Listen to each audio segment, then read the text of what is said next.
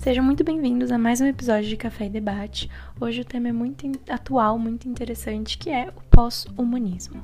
Bom, então lá na segunda metade do século XIX, com a segunda revolução industrial, o avanço científico e tecnológico deu um boom. Produtos industrializados tomaram conta em todo o mundo e os seus principais fabricantes eram países como a Inglaterra, a França, os Estados Unidos, a Alemanha, a Itália, a Bélgica e o Japão. Ok, mas quais foram esses avanços? Primeiramente, o surgimento dos automóveis e dos aviões, além da ampliação das ferrovias. No âmbito dos meios de comunicação, telégrafo, telefone, televisão, cinema. Na química, diversas substâncias foram descobertas, derivados do petróleo, armamentos, como metralhadora e canhão, e principalmente poder explosivo. E na medicina, antibióticos, vacinas, novas técnicas de cirurgia e o descobrimento sobre as ações de certas doenças. Embora a segunda revolução industrial tenha proporcionado avanços significativos no campo da medicina, eletricidade e meios de transporte, nesse período, doenças surgiram. A quantidade de acidentes de trabalho aumentou muito e a qualidade do ar caiu drasticamente. Logo, veio a Primeira Guerra Mundial, que ocorreu entre 1914 a 1918. Foi provocada pelo atrito entre as grandes potências imperialistas, tendo por estopim o assassinato do arquiduque da Áustria, Franz Ferdinand, no dia 28 de julho de 1914. O mundo se dividiu em dois blocos: Tríplice Aliança, composta essencialmente pela Alemanha, Itália e Império Austro-Húngaro, e a Tríplice Entente, formada pela Inglaterra, França e Rússia. Ambas detinham armas, devido à corrida armamentista, proporcionando um acúmulo bélico. A Tríplice Aliança sai como derrotada. A Alemanha perde parte do seu território. Um desses foi dado à Polônia, que passou a ser chamado de Corredor Polonês. Com o descontentamento alemão e seu ideário de supremacia racial coordenado por Hitler, seu líder, a Polônia é invadida em 1939. Por tais e outros motivos, inicia-se a Segunda Guerra Mundial. Novamente, o mundo está dividido entre dois blocos: o dos aliados, composto pelo Reino Unido, França e Estados Unidos, e a União das Repúblicas Socialistas Soviéticas, o RSS. Do outro lado, o eixo, formado pela Alemanha, Itália e Japão. A Segunda Guerra Mundial teve como causa direta o expansionismo alemão através do nazismo, e suas grandes marcas foram o Holocausto e o lançamento de bombas. Ela impulsionou o avanço científico na medicina e no âmbito bélico, e nesse último foram criados instrumentos como a bomba atômica, o canhão, a metralhadora e o lança-chamas, e o intuito principal era dizimar a população rival atrás da vitória. O abuso dessa tecnologia bélica faz com que o homem se sinta poderoso, segundo Freud. O desejo de poder é, está no subconsciente humano, e para Bauman, esse desejo é adquirido de acordo com as circunstâncias. Com ele, o indivíduo decide sobre a vida ou a morte de um outro, e a ética e a moral não existem, porque elas são reprimidas pelo desejo de poder. Por consequência do caos gerado por instrumentos e ideologias, a medicina teve impulso para criar novos medicamentos, como a penicilina, que nasceu de forma acidental por Alexander Fleming que deixou uma colônia de bactérias sem supervisão, formando bolor inibidor das bactérias.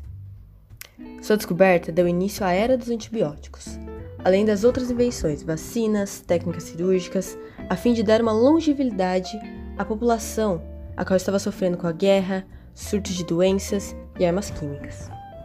Tendo em vista que esses medicamentos eram comercializados ou usados apenas para os amigos de guerra, ou seja, aqueles que estariam do seu lado, Bauman faz uma análise. O mundo líquido, segundo ele, tem como modelo econômico o capitalismo, o qual evidencia padrões que determinam sua posição, pois quem possui poder é dominante, portanto, quem não detém esse poder é dominado. Na medicina, essa ideia era apresentada pelo poder medicinal, anteriormente citado. Tendo em vista que a relação de poder não é algo fixo e sim fluida, ou seja, líquida. Naquele momento, quem possuía medicamentos estaria com o poder. Entanto, o dominante, em qualquer momento, poderia se tornar dominado, dependendo da situação, concretizando assim a ideia de Bauman. Em 1945, com o fim da Segunda Guerra Mundial, deu-se início à Guerra Fria, um conflito indireto entre os Estados Unidos e a União Soviética em busca de hegemonia política, econômica e militar através de diferentes avanços tecnológicos. Nesse contexto, uma das mais importantes invenções foi a da internet, criada pelos Estados Unidos, que inicialmente estabeleceria a comunicação entre os blocos aliados que estavam geograficamente distantes. Além disso, apesar da Guerra Fria não ter sido um conflito direto entre as duas grandes potências, elas influenciaram influenciaram muitos países a guerrear entre si, como a Alemanha, que se dividiu em duas, um lado socialista e um lado capitalista, ou as Coreias, e sempre o lado socialista era menos desenvolvido do que o lado capitalista. Apesar da origem da globalização ser incerta, ela com certeza foi intensificada pelo fim da Guerra Fria e, consequentemente, o fim da bipolarização mundial com a queda do Muro de Berlim. E ela é basicamente as relações sociais, políticas e econômicas entre nações. Uma de suas principais marcas é a comunicação cibernética através da internet. Tanto a linguagem verbal quanto a não verbal foram modificadas a fim de facilitá-la. Então, são usadas expressões como TBM para também, VC para você, OBG para obrigado. E como fruto dessa globalização, existem também palavras que são derivadas de outras línguas, como a própria palavra podcast ou hashtag, chat, post, like, live. Porém, com essa comunicação há um certo padrão exigido pela internet, que faz com que a nossa verdadeira identidade, o nosso verdadeiro modo de agir seja omitido. Bauman já teria analisado a situação dizendo que atualmente os indivíduos importavam-se mais com o instante registrado do que com o aproveitamento do momento, fazendo as relações tornarem-se superficiais à troca de aceitação social por parte das pessoas que convivem. Tais mudanças trouxeram uma nova visão do que é ser humano em meio a tanta tecnologia, alterando o sentido de identidade humanística. Isso foi percebido por diversos autores da segunda geração moderna, que buscavam retratar e entender a nova realidade, sem influências europeias, colocando um fim no período de Belle Époque brasileira.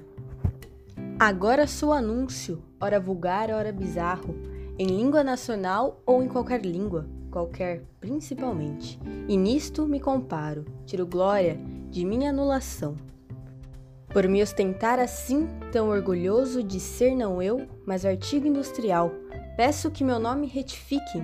Já não me convém o título de homem, meu nome novo é coisa, eu sou coisa, coisamente. Assim diz Carlos Drummond em seu poema Eu, Etiqueta. Dessa forma, o autor exalta sua indignação ao perceber que sua vida já não contém importância se não estiver utilizando das marcas e tecnologias desenvolvidas essencialmente pelo mercado internacional. Tal visão fica presente nos centros comerciais, os quais, de acordo com Bauman, são os campos de concentração modernos, já que mostram os felizes e infelizes por poderem ou não adquirirem algum produto. Para o filósofo, o contexto de consumo da moda pode ser considerado líquida, visto que ela nunca é constante, ou seja, a felicidade do indivíduo ao comprar determinado produto da moda dura pouco. Ainda assim, torna-se essencial adquiri-lo, mesmo que logo ela torne-se ultrapassada. O pós-humanismo foi construído através de aspectos históricos e sociais a partir de acontecimentos marcantes que acabaram moldando os nossos costumes, que foram interligados entre nações com a ajuda da globalização. Uma das consequências disso é que hoje em dia não é mais o homem que controla a tecnologia, e sim o inverso, a tecnologia controla o homem. Com isso, a linguagem foi facilitada, reduzida, os objetivos são momentâneos e consumistas, formando uma sociedade líquida, e no âmbito artístico, os autores tentam retratar essa realidade angustiosa em que homens são tratados como máquinas facilmente influenciadas e, consequentemente, suas vidas sintéticas. É isso, muito obrigado por assistir até aqui e até o próximo episódio. Tchau, tchau!